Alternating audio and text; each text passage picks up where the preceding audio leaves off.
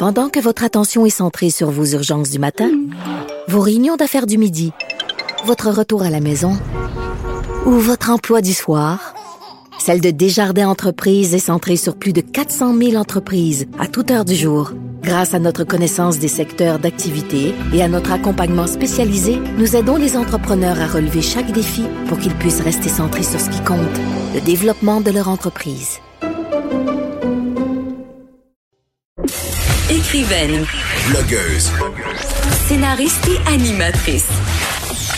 Geneviève Peterson. La Wonder Woman de Cube Radio.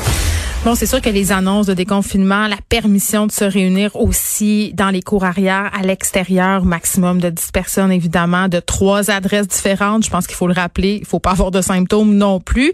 Tout ça, ça va aider notre morale. Mais est-ce que ça va mener à un relâchement? Et vraiment, tantôt, on a insisté au point de presse. C'est important de ne pas se relâcher. On a fait d'ailleurs toutes sortes de métaphores sportives hein, pour nous inciter justement à jouer en équipe. On se serait cru dans un épisode de Lancer Compte. Mais c'est vrai, euh, si on fait pas attention, on risque de replonger dans des épisodes de contamination à grande échelle. On risque de devoir revenir en arrière, donc se reconfiner. Et ça, ça pourrait avoir des répercussions psychologiques quand même euh, très, très importantes. Je parle avec Dr Christine Groux, psychologue, présidente de l'Ordre des psychologues du Québec, à propos euh, de ce déconfinement, justement. Docteur Groux, bonjour. Bonjour. Écoutez, euh, c'est clair là euh, les raisons pour lesquelles on a pris cette décision euh, de déconfiner. Euh, évidemment, on a moins de cas, mais surtout des rassemblements clandestins avaient déjà lieu. C'est un mal pour un bien parce que on va pouvoir contrôler mieux, enquêter si jamais il y a des cas. Ça c'est une chose. Mais la petite crainte quand même qu'on a c'est qu'on se dit, l'homme étant ce qu'il est, l'humain étant ce qu'il est, on nous donne un pied, on en prend 20. Est-ce que c'est ça qui va se passer? Ben, je vous dirais, ça dépend des cas, mais c'est sûr que c'est ça la grande crainte, parce que psychologiquement, ce qui arrive, c'est que euh, plus, plus, là, on a eu très peur, puis parce qu'on a eu très peur, on a été très prudent. Euh, puis là, évidemment, ben, on arrive dans un contexte où c'est le printemps. De toute façon, même à, l'extérieur de la pandémie, quand, quand le printemps arrive, que le beau temps arrive, il y a une ruée vers les parcs, une ruée vers les cours, une ruée vers les barbecues, puis une ruée vers les terrasses. C'est un phénomène qui est tout à fait normal. Mm. Le, le, le risque, en fait, auquel il faut faire attention, je vous dirais, c'est que plus on va se rencontrer, moins il va arriver quelque chose, moins on va avoir peur, puis plus on risque de, de baisser la vigilance puis de ne pas être prudent. Et c'est normal, c'est-à-dire que tu sais quand il y a un risque de quelque chose puis que finalement ça n'arrive pas, hmm. vous avez de moins en moins peur puis vous prenez de plus en plus de risques. Si je prends l'exemple par exemple de de rouler sur une autoroute, ben tu sais, quand la limite de vitesse c'est 100, euh, la majorité des gens roulent un peu plus vite que ça. Puis moins vous avez de contraventions, plus vous, vous risquez de vous avancer. C'est un peu le même phénomène. Alors, faut faire attention à ça. Puis il, faut, euh, je pense, se responsabiliser collectivement parce qu'effectivement, ça a été vraiment un effort collectif important. Euh, donc, faudrait que ça, faudrait pas revenir en arrière. Mais on a moins peur, puis ça c'est intéressant de souligner. Puis je trouve que l'analogie avec la conduite automobile, elle est excellente parce que c'est vrai que quand on a notre permis au début, on est hyper vigilant, on suit toutes les règles, on veut pas faire d'accident. Puis là, plus le temps passe, plus on prend de risques. Puis d'ailleurs, les accidents de la route arrivent souvent euh, entre la 3 et la cinquième année de l'obtention du permis. Mais est-ce qu'il y a pas aussi, Madame Gros, avec cette histoire-là, euh, une question d'adaptabilité, c'est-à-dire on est rendu habitué en quelque sorte à cette pandémie, à la COVID-19, donc on se dit il va falloir vivre avec, donc on prend plus de risques? Ben, c'est-à-dire que je pense qu'on s'est un petit peu désensibilisé à ce risque-là. C'est-à-dire que si vous comparez, par exemple, l'état d'esprit des gens à la semaine 1 du confinement, puis l'état d'esprit des gens maintenant, c'est sûr que les gens, les, gens s'adaptent à beaucoup de choses. Alors, il y a une certaine désensibilisation, je vous dirais, où on craint moins les autres, effectivement, a fortiori s'il nous est rien arrivé. Puis en même temps, je, vous dirais que c'est c'est ce qu'on appelle un catch 22 en bon français. Mm. Ça parce que justement parce qu'il n'y a rien arrivé, on craint de moins en moins qu'il arrive quelque chose. Et donc c'est à ça. Mais c'est tellement vrai. Moi la première, j'ai l'impression que quand euh, mon attitude a un peu changé, c'est-à-dire je me dis ah, un moment donné, il va tout falloir la pogner, on va l'avoir, donc forcément on s'habitue à cette idée là. là. Ben, d'autant que si on l'a pas attrapé justement ou si on n'a pas été gravement malade, mais il faut se rappeler qu'il y a des gens qui l'ont été et qu'on n'a pas juste ces comportements-là pour se protéger nous-mêmes, on les a aussi pour protéger l'ensemble de la population, puis pour hmm. protéger notre système hospitalier puis sa capacité à gérer justement euh, les, les gens qui vont être malades. Donc, ça reste une responsabilité collective. Il, il faut juste pas la perdre de vue.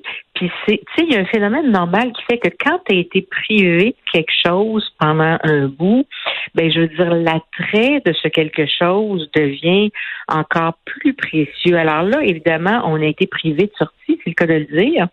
Euh, donc privé de nos proches, de nos amis, de notre famille? Privé de voir nos amis, privé de se rencontrer, effectivement, euh, privé de, de euh, de, de, de, sortir dans des endroits communs. Alors donc, c'est sûr que là, il y a un désir, je vous dirais, de rattraper, mais il faut faire attention. Puis il y a, toutes sortes d'analogies qui me viennent à l'esprit, mais c'est un peu comme quand vous faites un régime alimentaire qui dure longtemps, si vous vous remettez à manger beaucoup, ben vous risquez de, de, de, de perdre euh, ce que ce que vous avez gagné. Euh, donc, c'est un petit peu la même chose. Alors, je, pense que psychologiquement, d'abord, il y a un grand désir de retrouver une certaine liberté. Puis là, je vous dirais que dans le fond, euh, il, y a, il y a une nécessité de, de, se déconfiner un petit peu pour la santé mentale. Puis ça, je pense que tout le monde l'a bien compris. Mais tout le monde le comprend, mais, mais on a tendance à mettre de l'avant la santé physique. On se dit, ah, la santé mentale, c'est pas aussi important que ça pense qu'actuellement, il y a une préoccupation pour les deux. Moi, ce que j'entends dans les, dans les points de presse, je vous dirais, euh, non pas dans les premières semaines parce que le feu était pris, mais dans les dernières semaines, j'entends une grande préoccupation pour la santé mentale des gens, mais c'est comme si on avait un dilemme en éthique clinique ici, c'est-à-dire que plus tu vas protéger la santé physique, plus tu vas faire mal à la santé mentale. Et là, on essaie justement de trouver un équilibre qui permet à la fois de protéger au mieux la santé physique, puis à la fois de préserver la santé mentale des gens. Puis pour être capable de faire les deux, ben il faut rester prudent, il faut rester vigilant. Euh, et je pense que c'est ça qui va faire qu'on va finir par en sortir euh, adéquatement. Et c'est peut-être ça qui va faire. Puis là, encore là, je suis pas une spécialiste de la santé publique, mais sais, le comportement qu'on va avoir en cours d'été, il sera pas sans impact sur ce qui va arriver à l'automne. Alors, euh, donc cette liberté-là qu'on gagne, qu'on regagne tranquillement, ben on veut pas la reperdre. Et le docteur Grou, euh, les psychologues vont pouvoir recommencer à recevoir euh, des patients à partir du 1er juin en respectant bien entendu des consignes sanitaires bien bien précises. Les psychologues qui avaient continué pour la plupart à voir leurs patients via des applications privées ou encore par FaceTime ou Team ou Zoom, est-ce que ça fonctionne autant de voir son psy à distance? Bon, alors deux choses. D'abord, les psychologues ont, toujours pu continuer de voir les clients quand ils étaient en urgence, étant donné que les services psychologiques, c'était des services essentiels. Hmm. Le 6 mai dernier, on a eu la confirmation du ministère que les activités, les cabinets de psychologues pouvaient réouvrir, pas exclusivement en urgence. Donc, euh, pour nous, ça fait quelques semaines qu'on a eu cette réponse-là parce que euh, il y a eu une confusion importante, là, je vous dirais, dans la clarification de est-ce qu'on est-ce qu'on pouvait voir les gens en urgence seulement ou pas. Ceci étant clarifié, c'est une excellente nouvelle parce que on va se retrouver dans un modèle mixte de pratiques. C'est-à-dire que c'est au clinicien et à son client maintenant de déterminer quelle est la meilleure modalité. Il y a des gens qui qui ne peuvent pas se livrer à la télépratique. Il y a des gens qui ne veulent pas pour toutes sortes de raisons. Vous savez, il y a des gens qui sont à la maison puis qui sont pas confinés seuls et qui n'ont pas de privauté, qui peuvent pas se retrouver seuls dans une pièce euh, pour parler privément avec leur psychologue, soit parce que les enfants tournent autour dans la maison parce qu'il y a des jeunes enfants, mm. soit parce que l'espace est trop restreint pour toutes sortes de raisons. Alors donc, on va se retrouver dans un modèle mixte où les cliniciens vont pouvoir choisir euh, donc à la lumière de, des risques, à la lumière des préférences, puis à la lumière de euh, est-ce que la télépratique est un bon choix ou euh, ou pas dans ces contextes-là. Alors c'est sûr que ça va permettre, je vous dirais, à plus de personnes euh, donc de se retrouver en consultation. Et ça, c'est une bonne chose parce qu'on l'a vu, là, les problèmes de santé mentale, l'anxiété par rapport à la situation euh, présente est quand même très, très palpable au sein de la population. Docteur Christine Groux, merci, psychologue, présidente de l'Ordre des psychologues du Québec. Ça m'a fait plaisir. Bonne journée. Au revoir. De 13 à 15.